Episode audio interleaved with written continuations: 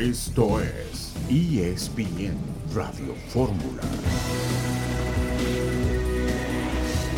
Un saludo en este lunes 27 de junio de 2022. Estamos aquí en esta emisión multimedia de ESPN Radio Fórmula. Rafael Puente, buenas tardes. Hola, ¿qué tal, Beto? Buenas tardes. ¿Cómo estás? Qué gusto iniciar la semana en este espacio. Igualmente, Rafa, gusto en saludarte. Fernanda Contreras cayó en su debut en Wimbledon ante la polaca Magda por 6-1 y 6-4. Cruz Azul ganó la Supercopa al Atlas y esto fue en penaltis. Acaparó el Atlas en los premios de la temporada anterior. Y John, ya se formalizó, gusto en saludarte, la salida de Carlos Ortiz de la PGA. Sí, Beto, Rafa, un gusto saludarlos. Ya les lo hemos estado platicando. Hablábamos de Abraham Manser la semana pasada, ahora Carlos Ortiz. Les puedo decir que va a jugar en el equipo de Sergio García. Eh, para poner en perspectiva, hablaremos de algunos números, ¿no? Lo que le tardó a Tiger Woods ganar 50 o 100 millones de dólares en la PGA Tour y Abraham Manser ganó 60 por irse al LIV yo calculo que a Carlos le dieron unos 25 millones y también en las próximas horas se hará oficial que el Grupo Orlegui se meta al fútbol español y compre el Sporting de Gijón.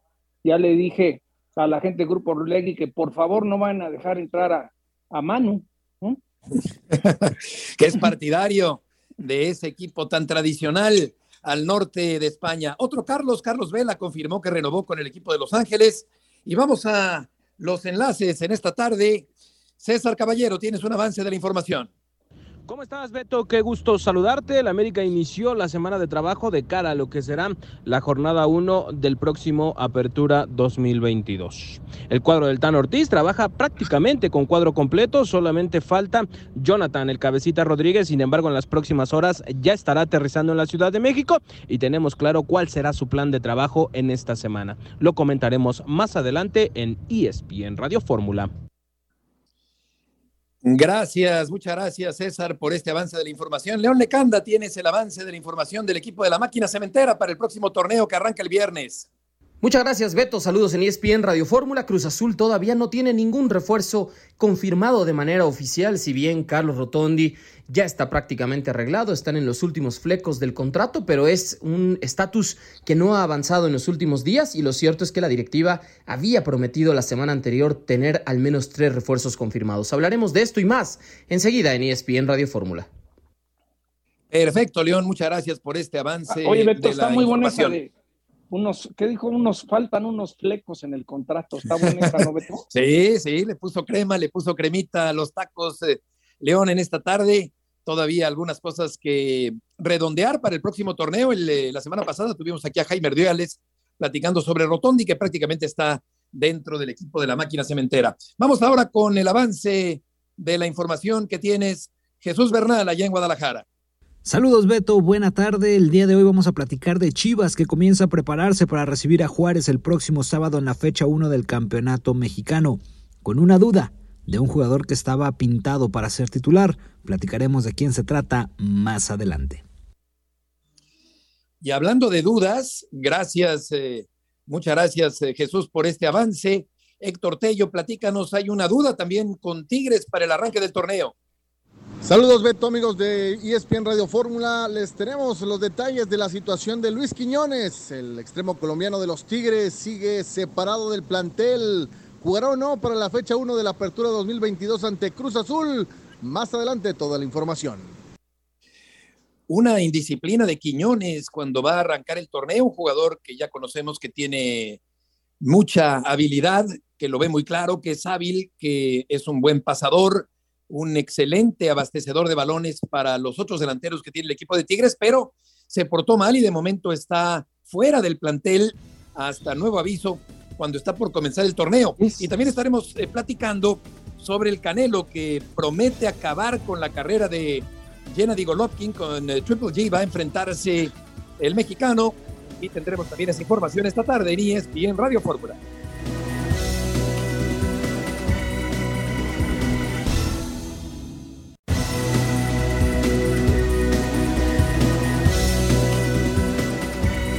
Regreso en esta tarde, arrancando la semana en la emisión multimedia de ESPN Radio Fórmula. Y vamos a ir contigo, César Caballero, porque el América está alistándose para el comienzo del torneo. Gusto en saludarte. Hola Beto, ¿cómo estás? Qué gusto saludarte. Así es, el América hoy trabajó en el nido de Cuapa, regresó al entrenamiento de cara a lo que será el inicio del torneo el próximo sábado, prácticamente con plantel completo. Hoy Néstor Araujo estuvo trabajando el aspecto físico, ese es el principal eh, motivo que tiene que trabajar el zaguero para poder debutar con el cuadro americanista. Eh, Jonathan Cabecita Rodríguez es el último jugador que va a reportar con el equipo de las Águilas, estará llegando a la Ciudad de México este martes por la noche y el miércoles se estará ya incorporando al entrenamiento con el equipo que dirige Fernando Ortiz. Luce complicado que pueda estar para la jornada 1, a pesar de que Jonathan venía teniendo actividad constante en Arabia Saudita. Sin embargo, según lo que me han contado, es que lo más probable es que lo veamos en la jornada 2, quizá 3, pero la noticia es que ya Jonathan Rodríguez este martes aterriza en la Ciudad de México. Por lo que toca a Bruno Valdés, eh, César, ¿hay algún avance de esta información? Santiago Baños estará, por cierto, mañana en vivo y en directo aquí en ESPN Radio Fórmula. Hoy estuvimos platicando con la gente cercana de Bruno Valdés y nos dice que no ha habido eh, ningún avance respecto a lo que salió este fin de semana. Lo que hemos podido saber es que el interés del Al Hilal eh, de Arabia Saudita es real por llevarse a Bruno Valdés y la decisión está en las manos del zaguero. Hay que tomar en cuenta que Bruno tiene un hijo pequeño y acaban de nacer dos de sus hijas apenas hace un par de semanas, por lo que él quiere eh, estar tranquilo en ese tema familiar y está buscando una opción en la que pueda estar cómodo tanto en lo deportivo como en lo personal y por eso está analizando todas sus opciones. Hace apenas un par de semanas tuvo una oferta por parte de Bravos de Juárez, estuvo eh, la propuesta en la mesa, sin embargo Bruno decidió no tomarla precisamente por este tema de que no terminó de convencerlo a la ciudad fronteriza y entonces estamos en esta parte en la que Bruno está analizando qué es lo que más le conviene en lo deportivo y en lo familiar, pero al menos hasta el día de hoy no hubo ningún avance respecto a este interés del alquilar por Bruno Valdés. César, un abrazo. ¿Qué tanto, si sale Bruno, eso activa la posibilidad de que llegara un refuerzo más extranjero a la América? ¿O ya cerraron, ya le, ya le hablaron al contador y dijo, ya, ya deje de hacer cheques? Hola, John. ¿Cómo estás? Qué gusto saludarte. la posibilidad de tener un jugador más está todavía latente, no es una puerta que se haya cerrado. Hay que recordar que todavía hay tiempo para traer eh, futbolistas que vengan de fuera del fútbol mexicano, pero como bien lo dices, el tema de las plazas de extranjeros es lo que en este momento tiene complicada la directiva de la América. Ellos están eh, trabajando, negociando y tratando de convencer a Juan Otero de que se marche al cuadro de Necaxa, tomando en cuenta que la oferta eh, por parte del equipo de Aguascalientes está ahí presente, tenían ya prácticamente todo hecho para que Juan se marchara con el cuadro que dirige Jimmy Lozano y están en esa parte tratando de convencerlo de que se vaya al equipo de Necaxa. De no ser así, seguramente se quedaría en Cuapa, pero no sería registrado para darle su plaza a Jonathan Rodríguez. En dado caso de que se fuesen Otero y que también Bruno Valdés tomara las ofertas que tiene, entonces América ahí podría ya pensar en un refuerzo más que venga del extranjero, pero todo esto no va a suceder a menos de que se liberen los espacios de jugadores no formados en México. Correcto, entonces eh, la situación de Otero todavía pendiente para ir al equipo del Necaxa.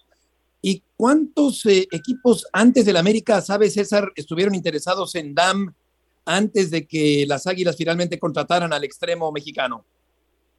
Bueno, al menos de, fútbol mexicano, eh, yo no tengo conocimiento de que alguien más de alguno de los equipos hubiera estado interesado. No dudo que tal vez sí pudiera haber sido, pero no, no tengo conocimiento de que algo haya sido eh, de esa manera. Y respecto al tema de MLS, tampoco tuvo opciones.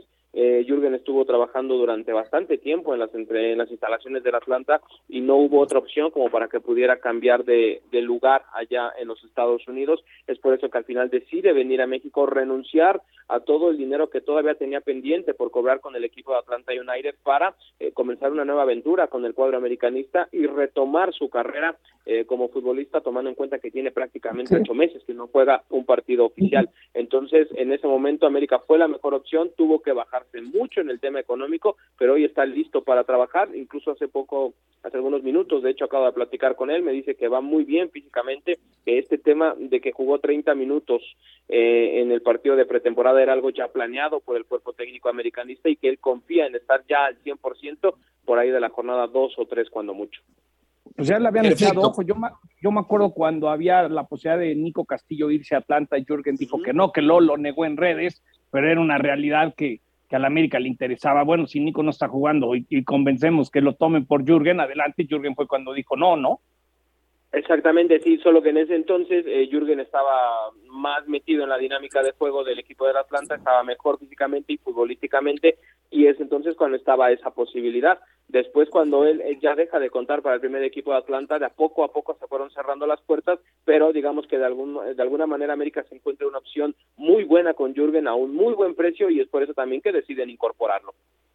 Exactamente, es un jugador que tiene picardía, que tiene velocidad, explosividad, vamos a ver qué tanto funciona en el conjunto del América. César, muchas gracias por la información. Saludos, que tengan buena tarde. Igualmente, muy buenas tardes para ti. Con Dam, con Araujo y con el cabecita Rafa, ¿qué tanto eh, se potencializa el América de cara al próximo torneo? Aprovecho para saludar a John, aunque un poquito tarde. Este, un abrazo, Rafa. Natural, gracias, igual. Naturalmente mejora, ¿no? Digo, mejora si si me pusieras a mí en el plan de elección en su mejor momento Bruno Valdés o Araujo, yo me quedaría con el paraguayo, definitivamente. El caso de Jonathan, pues creo que le viene, le viene bien a la América. Vamos a ver cómo lo acomodan, ¿no? Eh, Ortiz, porque el, el problema de América estaba más por el eje de ataque, o sea, por el centro delantero, que los resultados desde que estaba Solari, al final de cuentas no se le dieron porque no tuvo tantas oportunidades niñas con Solari y Henry Martin pues tampoco terminó de, de explotar como se pensaba, ¿no? Que, que en función de sus condiciones podría llegar a darlo. Y Jonathan llega, pero no es, claro, lo he dicho en varias ocasiones, no es el típico centro delantero, es un jugador que tiende más a jugar un poco cargado del lado izquierdo. Claro, por afuera. Desde sí. que estuvo sí, desde que estuvo en, en Santos se acomodaba mucho mejor por ahí, que también recordamos que Furch era el eje de ataque, sí es un centro delantero fijo, pero, Sí. pero le- le- digo, le va a mejorar. Ahora, el América, yo sigo pensando que tenía y tiene equipo competitivo, incluso sin estos tres refuerzos. Si los tres refuerzos se ponen en un nivel competitivo, como corresponde a las condiciones que han demostrado y que tienen, y que sabemos que indudablemente el que está más cerca de ofrecerlo es Araujo, porque viene de ser titular con Celta, ser indiscutible en la selección.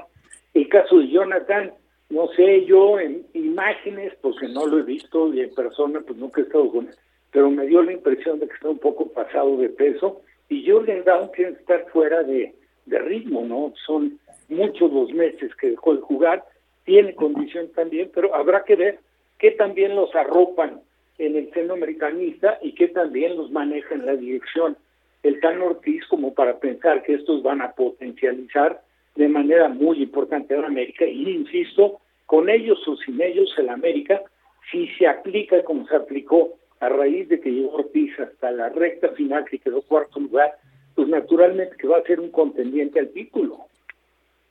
Rafa, Sí. yo lo que te yo te tenía una pregunta, Rafa. Eh, conociendo cómo es Roger, lo que esperaban de Diego Valdés y estas nuevas contrataciones, ¿cómo, cómo acomodarías como técnico este ajedrez de saber que Roger, si no es protagonista, puede valerle gorro, ¿no? Y Diego gastaste una la nota no hace mucho por él. ¿Cómo acomodarías todo ese, eh, ese eh, rompecabezas?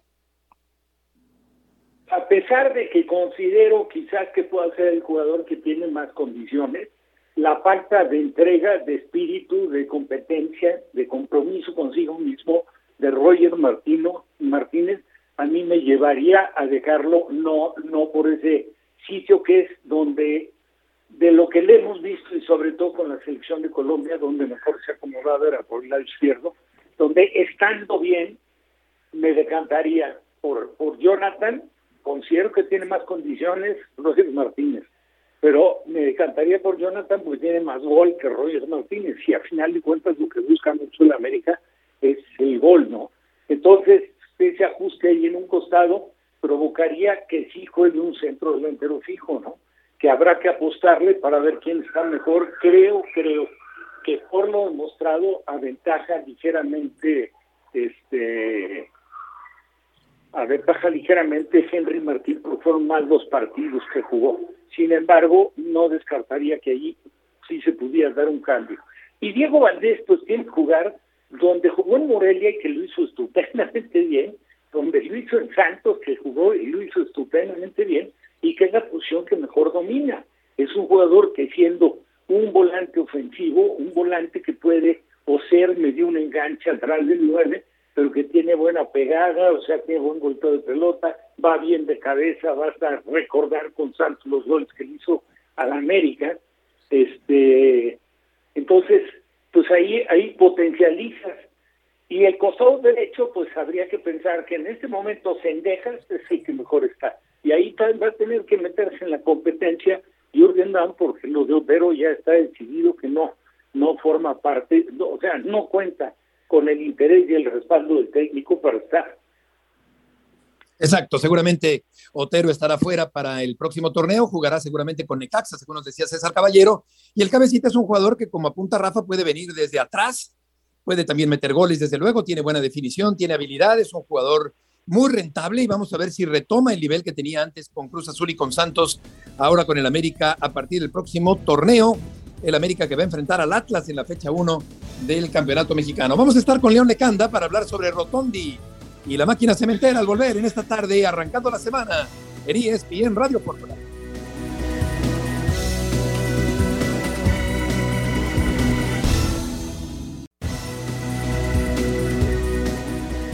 Creo que el equipo respondió, fue, fue solidario, luchó, se entregó y por eso me siento muy, muy contento. Eh, después el caso, como tú decís, de, Santi y de Romero, también eh, mostraron muy buenas cosas y bueno, está comenzando esto, eh, queda mucho por, por, hacer, por trabajar, pero, pero es un comienzo, digamos, ideal para, para a ver, estar mejor, porque rápidamente se viene el campeonato se empieza la liga y, bueno, esto creo que es un, impulso anímico importante.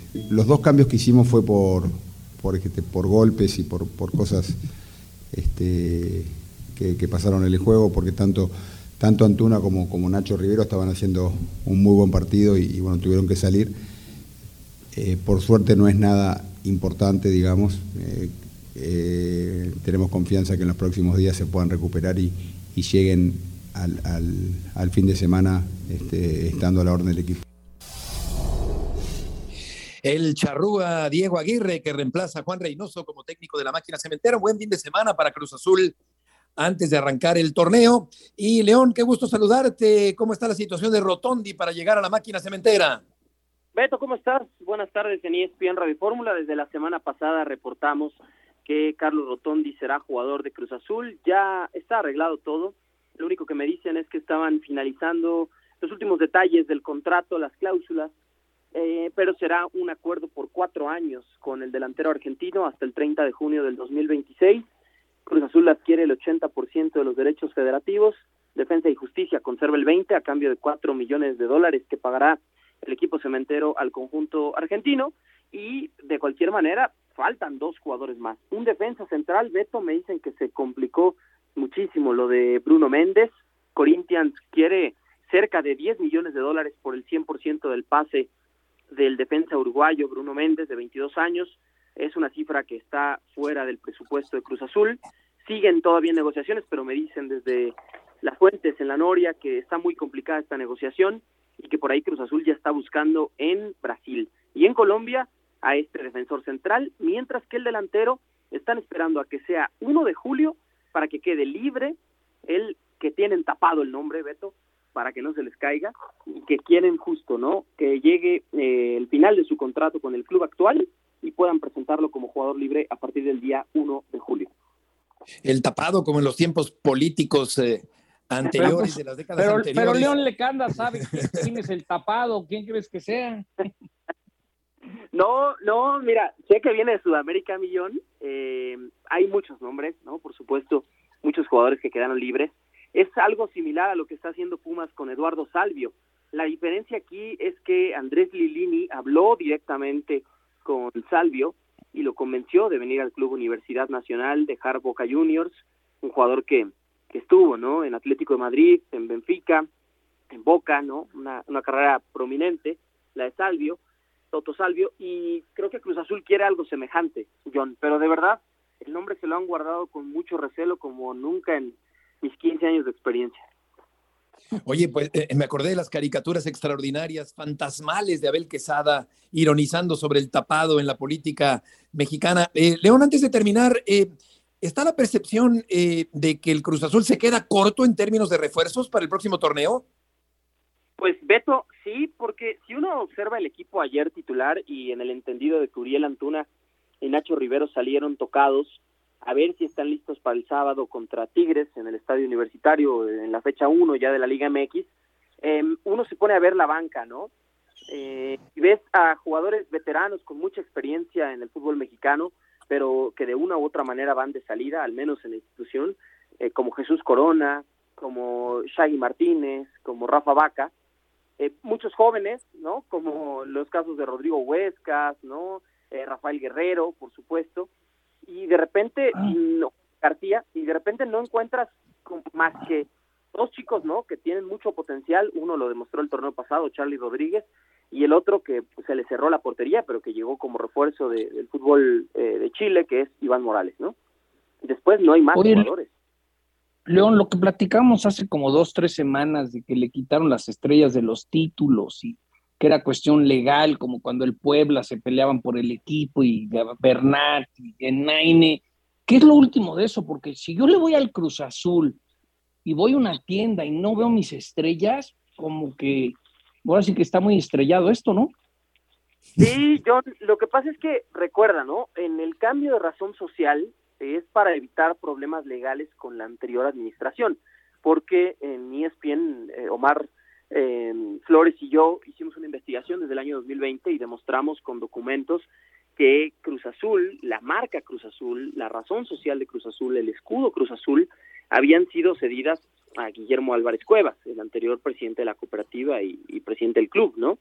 En este sentido, eh, lo que hizo esta actual administración del ingeniero Víctor Manuel Velázquez, del ingeniero José Antonio Marín, fue cambiar el logo, en este caso el escudo de Cruz Azul, cambiar la razón social y ya entregar toda esa documentación en la última asamblea de dueños, que fue la semana previa de la final de liga entre Atlas y Pachuca, para que se reconozca a Víctor Manuel Velázquez como el presidente del nuevo club, que es Club de Fútbol Cruz Azul. Cruz Azul siendo Cruz Azul, ¿no? Sí, sí, sí, sí, John. Y ya evitarse cualquier problema legal. Por eso es que en el rediseño el escudo no tiene estrellas, ¿no? Para evitar cualquier tipo de, tipo de problema con el INPI, el Instituto Mexicano de la Propiedad Intelectual. León, muchas gracias por la información. Muchas gracias a ustedes, buenas tardes. Buenas tardes, Rafa. ¿Qué tanto le puede llegar a afectar a Aguirre el hecho de que no esté tan empapado, digamos, o tan habituado a trabajar, vamos a decir, en el fútbol mexicano? Sí, sí tiene una ligera desventaja contra toda la gente que está ya plenamente identificada, integrada, ¿no? Él como extranjero y a lo mejor pues muy al pendiente de lo suyo, ¿qué pudo haber hecho para para para este terminar aceptando un compromiso con Cruz Azul? Pues la verdad es que pasar videos, no creo que otra cosa. O sea, dentro de lo que cabe, eh, yo creo que si tú estás dirigiendo un equipo en donde sea, ¿no? Y, y en Sudamérica y que tengas la oportunidad de seguir el fútbol mexicano, pues difícilmente creo que lo siga como para estar plenamente empapado. Entonces esa sí es una pequeña desventaja, pero el poco tiempo que tuve oportunidad de hablar con él, me parece que sí es un hombre muy, muy profesional, muy serio, la verdad, este, nada, nada exhibicionista y, y aparte muy, muy ubicado, ¿no? Lo, que corresponde. Y para Cruz Azul, yo siento que le puede venir, que le puede venir muy bien. Es cierto que sí le hacen falta, la verdad es que algunos refuerzos, o sea, apuntalar un poco más el equipo, pero igual que mencionaba yo lo del tema del América, eh, para Stan Ortiz, en este caso para Aguirre, que podríamos decir que están un poco en las mismas condiciones, nada más aventajando el Tano porque jugó en México, jugó en América, no es el caso de Aguirre. Pero, pero los dos son equipos que tienen potencial si te pones a revisar los planteles, Beto este, y John, pues tenemos que coincidir, me parece, los tres, en que tampoco está como para espantarte, ¿no? Vas a entrarle a un torneo pero pues tienes el respaldo de un equipo grande, es de los equipos importantes del fútbol mexicano, que bueno, se ha venido sorteando una serie de dificultades a nivel directiva, pero que, es un equipo que tiene afición, que tiene un escenario también fantástico y que no tiene por qué no estar en la pelea por el título. O sea, así como muchos acentúan en decir cuánto tiempo estuvo sin título, pues sí, pero también era el equipo que más veces llegaba a la final, ¿eh? que no la ganaba era otro cantar. Claro, y durante todos esos años, o muchos de ellos, Rafa, es el que más puntos en fase regular conseguía, eh, cosechaba el equipo de la máquina cementera. Vamos a cambiar de tema para hablar del Guadalajara con Jesús Bernal. Jesús, eh, gusto en saludarte. ¿Alguna novedad en torno a Orbelín Pineda por allá? Saludos, Beto, compañeros, muy buena tarde. No, por ahora el tema se mantiene exactamente igual con la oferta de Chivas sobre la mesa y nada más. Orbelín hasta ahora no ha respondido, o sea, no ha declinado ni aceptado la oferta de, entrada. De cualquier forma, eh, en Chivas ya está en el entendido de que él quiere continuar el sueño europeo y que bueno, pues ya si en dado caso las cosas se complican o de repente ve que el panorama no es tan sencillo, eh, pudiera acceder a venir al Guadalajara, pero por ahora el tema está así, con una oferta de Chivas sobre la mesa para comprar sus derechos, pero el futbolista todavía sigue con esta eh, idea o con esta intención de poder seguir en el, en el fútbol de Europa. Entonces, pues será cuestión de esperar para saber al final cuál es la determinación de Orbelín o si es que encuentra acomodo en el, en el viejo continente como él desea, Beto. Claro, y cualquier equipo está en su derecho y con eh, el interés de contratar a un jugador importante que ha estado en Europa y ya dependerá del jugador si quiere aceptar regresar o no al fútbol mexicano. Con respecto a Van Ranking, ¿se sabe algo, eh, Jesús, eh, sobre la salida ya definitiva a algún club de la primera división? Sí, mira, te platico. De hecho, José Carlos Van Rankin y Javier Eduardo López, los dos, la Chofis y Van Rankin, son pretendidos por Querétaro. El equipo de Querétaro está muy interesado en los servicios de estos dos futbolistas, pero no puede haber ni un solo movimiento hasta el primero de julio. ¿Por qué? Porque el contrato de ambos expira con Portland y San José respectivamente en la MLS el día 30 de este mes. Entonces, hacer cualquier movimiento, firmar cualquier situación por ahora los metería en un problema, así es que una vez que culmine su periodo ya de préstamo con estos equipos, ellos podrán negociar, pero sí, ya hay un interés por parte de Querétaro para tratar de llevar a estos dos jugadores, aunque todavía el tema no está cerrado.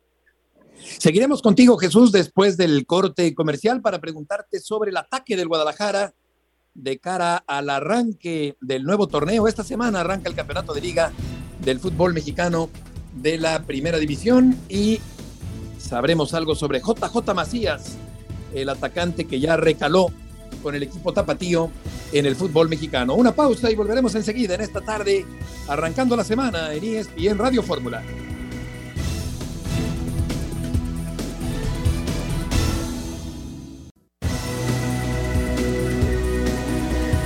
Regreso en esta tarde de lunes en ESPN Radio Fórmula. JJ Macías también en la información Jesús del Guadalajara en este arranque de torneo.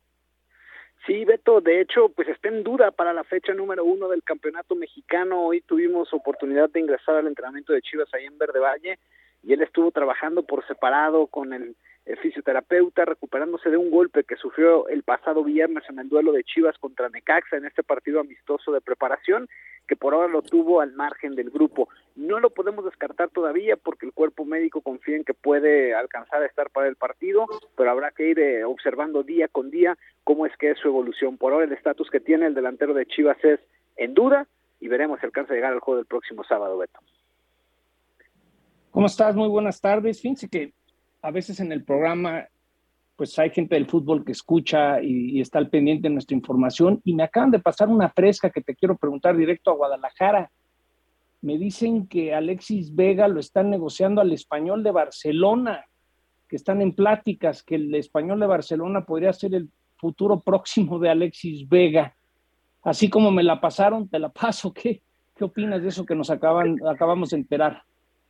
Saludos, John. Buena tarde. Mira, lo desconocía, pero es muy buena información este tema de, Alexis Vega. Este, yo creo que el, el, el, asunto de Vega, lo de la renovación es simple, era una era blindarse para evitar que el futbolista pudiera irse gratis después de la Copa del Mundo, ¿no? Hoy evidentemente él está en esta posición de, de buscar la, la suerte de ir a Europa. A Chivas, por supuesto, que no le caería nada mal recibir dinero por Alexis Vega y bueno, habrá que ver, habrá que ver si si logran acordar, ¿no? Ya en el pasado eh, se hablaba del tema del PSB también, que lo había estado siguiendo de cerca, y bueno, viniendo la vitrina de la Copa del Mundo en seis meses, pues las posibilidades se, se incrementan. Entonces, eh, pues sí, el, la intención es esa, ¿no? Que él pueda salir.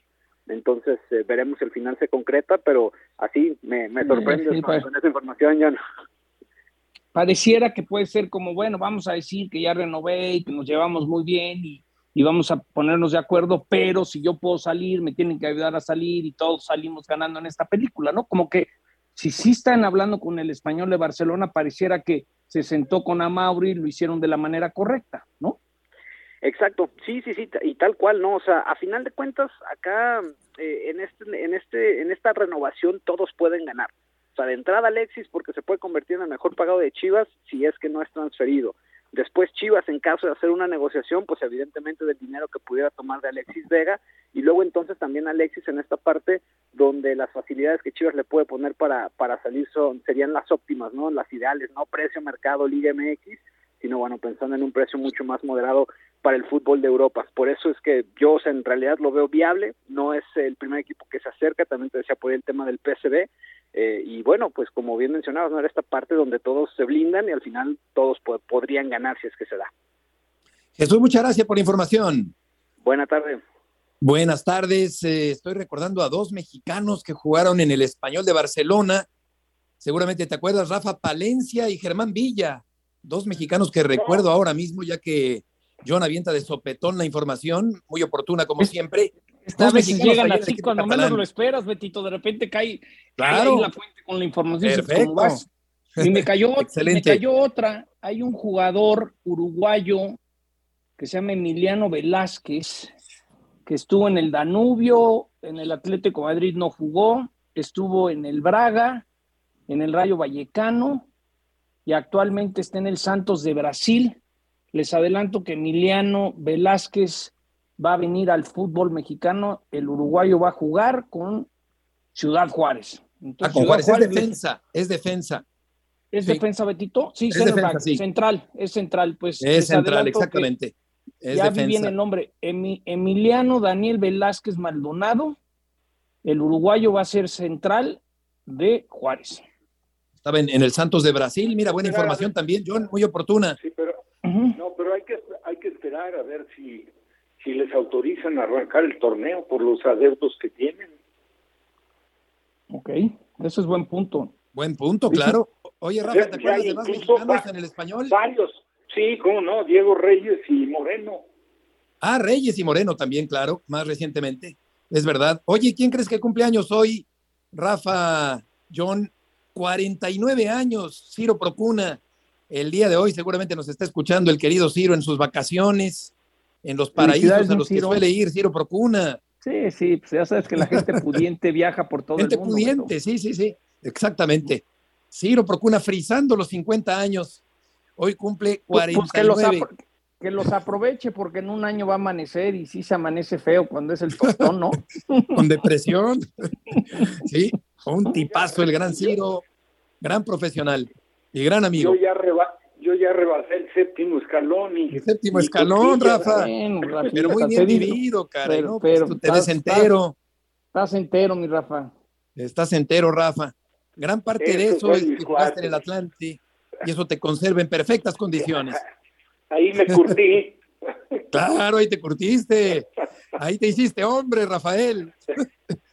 Bueno, pues una felicitación para, para Ciro Procuna, hoy en su cumpleaños número 49 del querido Ciro. Vamos a ir con Héctor Tello, con Héctor Tello, perdón, en esta tarde, porque Quiñones sigue con las orejas de burro en un rincón. Eh, Héctor, gusto en saludarte. ¿Cómo estás, Beto? Buenas tardes, gusto es mío eh, poder eh, platicar con usted sobre este tema que mencionas, Beto. Cuarto día consecutivo para el colombiano trabajando con fuerzas básicas, la categoría sub-20 allá en las instalaciones de la Cueva de Suazo, aquellas que, bueno, el primer plantel ya no quiso utilizar. Desde la llegada de Miguel Herrera les dio ese dulcito para que pues se fuesen ganando pues el, el, el afecto también con el entrenador y ahora pues Quiñones está eh, trabajando allá, eh, separado del plantel, y no va a arrancar el torneo, Beto. Eh, la disyuntiva está para la directiva, porque es un jugador que tiene cartel y que, bueno, pues eh, pudiese ser negociado, incluso no no en el fútbol mexicano. Desde la participación de Tigres en el Mundial de Clubes llamó mucho la atención del mercado brasileño.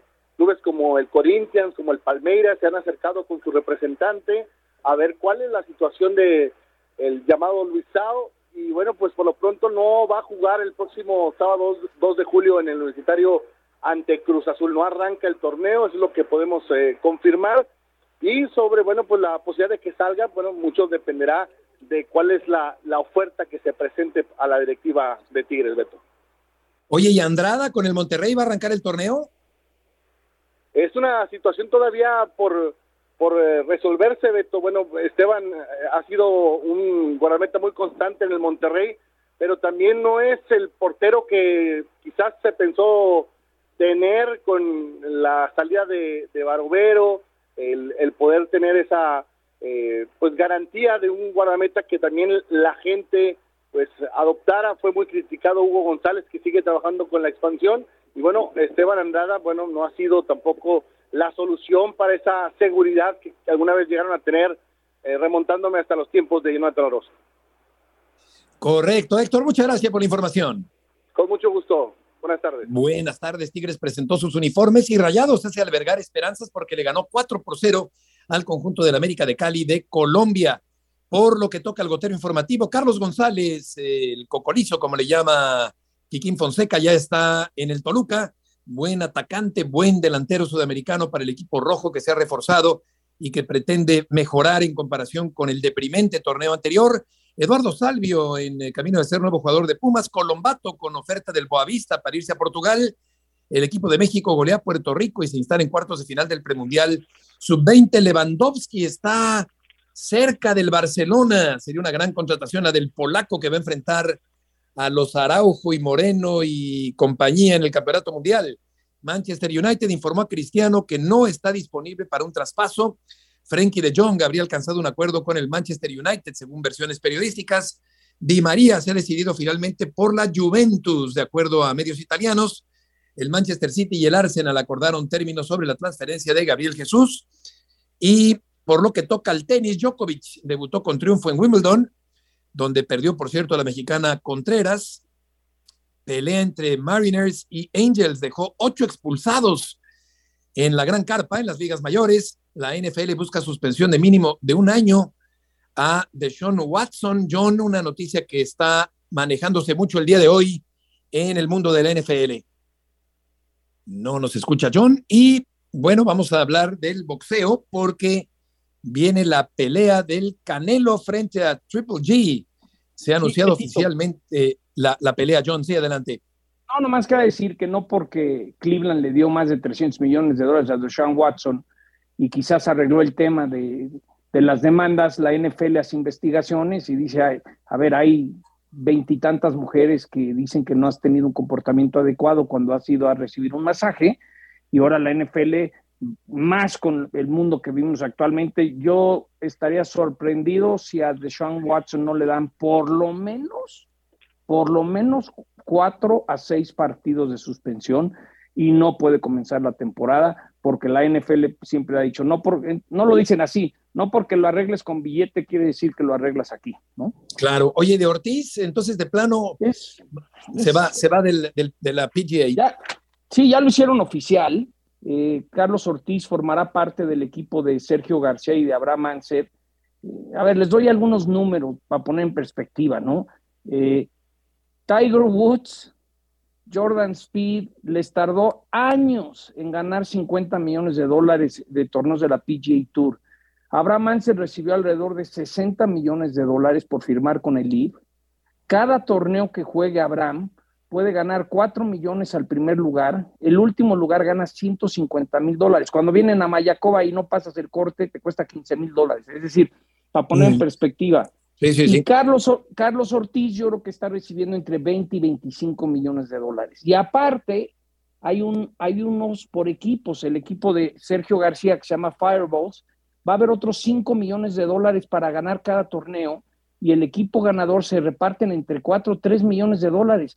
El, US Open, el que ganó Fitzpatrick hace dos semanas, ganó poquito arriba de 3 millones de dólares. Entonces, es un golpe durísimo para el golf mexicano, porque los únicos que juegan en la PGA Tour es Abraham Mancher y Carlos Ortiz y ya no van a poder. No sé si los van a dejar jugar los majors a partir de, del año que entra. Abraham está calificado para jugar en San Andrews, pero el Masters y muchos otros torneos, el golpe está de cabeza, el dinero saudí que se metió mucho al fútbol, ya se está metiendo otros deportes. Me contaron que en el pádel querían comprar el, World Paddle Tour y no quisieron. Dijo, no te preocupes, yo hago mis propios torneos y pago 10 veces de premio lo que tú estás pagando actualmente. Entonces, el golf está en crisis. Los niños que crecen y que ven a Carlos y ven a Abraham en la tele en México, pues va a ser muy difícil, Beto, porque hoy el live solamente se transmite eh, en YouTube. Y para ponerle más revuelo a todo esto. ¿Saben dónde va a ser el cierre del último torneo de League? En Doral, en el campo de Donald Trump, que en su momento el PGA Tour le quitó el torneo y se vino al Chapultepec. Entonces ahora, imagínense lo que va a causar socialmente en los Estados Unidos también todo esto, pero sí, se van muy entendibles. El billete. es tal el dinero que lo tienen que hacer, ¿no? Claro. Vamos a cerrar, vamos a brochar con el tema del Canelo que va a enfrentar a Triple G. Y Chava Rodríguez, Chava, tienes la información. estimado Heriberto, ¿cómo estás? Un placer saludarte y hablando de lo que decía de John Sutcliffe, de varios millones de dólares. Bueno, pues precisamente eso es lo que se van a embolsar Gennady Golovkin y Canelo Álvarez el próximo 17 de septiembre. Se habla sobre 45, 50 millones de dólares para Canelo, también una cifra de unos 30 millones de dólares para Gennady Golovkin, la mejor bolsa garantizada para ambos. Esto de cara a una trilogía que para muchos eh, llega cuatro años después, llega quizá demasiado tarde, pero que para otros eh, finalmente sirve para cerrar un, capítulo de la historia moderna del, boxeo. Yo creo que con 40 años Golovkin y, Saúl Canelo Álvarez para entonces con 32 van a regalarnos una gran pelea, dure lo que dure ese próximo 17 allá en Las Vegas. ¿Y qué tipo de pelea podemos esperar considerando esos 40 años que ya tiene el contrincante de Saúl? Bueno, yo creo que va a ser una pelea de poder a poder. También sabe que no puede andar con contemplaciones Gennady Golovkin.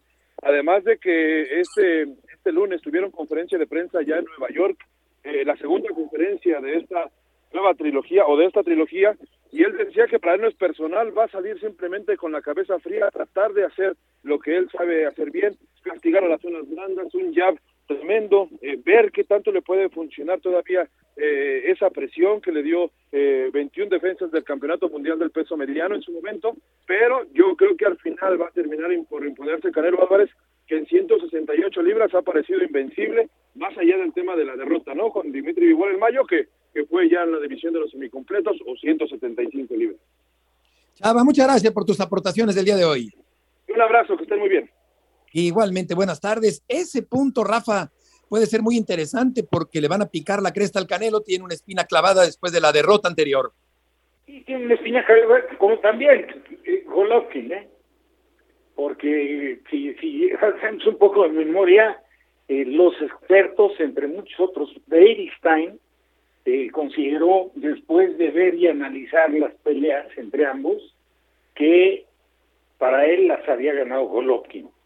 Entonces Golovkin también también pretende, busca y quiere esta revancha, desde luego va acompañada de un este, multimillonario. Un dineral, sí.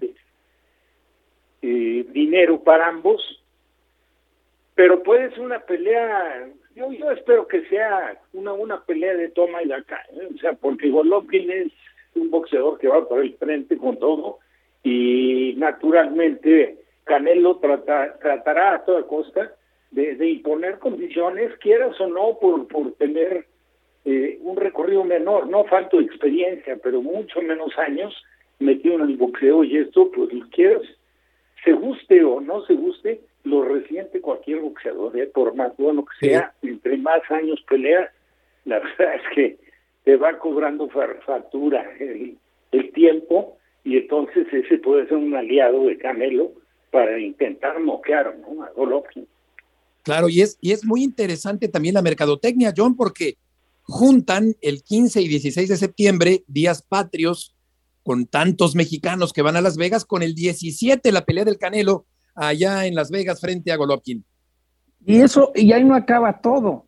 Al día siguiente, porque así lo pidieron los Raiders, los Raiders reciben en su estadio a los Cardenales de Arizona. Entonces están cerrando todo. Imagínate cuánto va a costar ir a Las Vegas para ver un buen show, no sé, de Alejandro Fernández, alguno de los que más cotizan allá.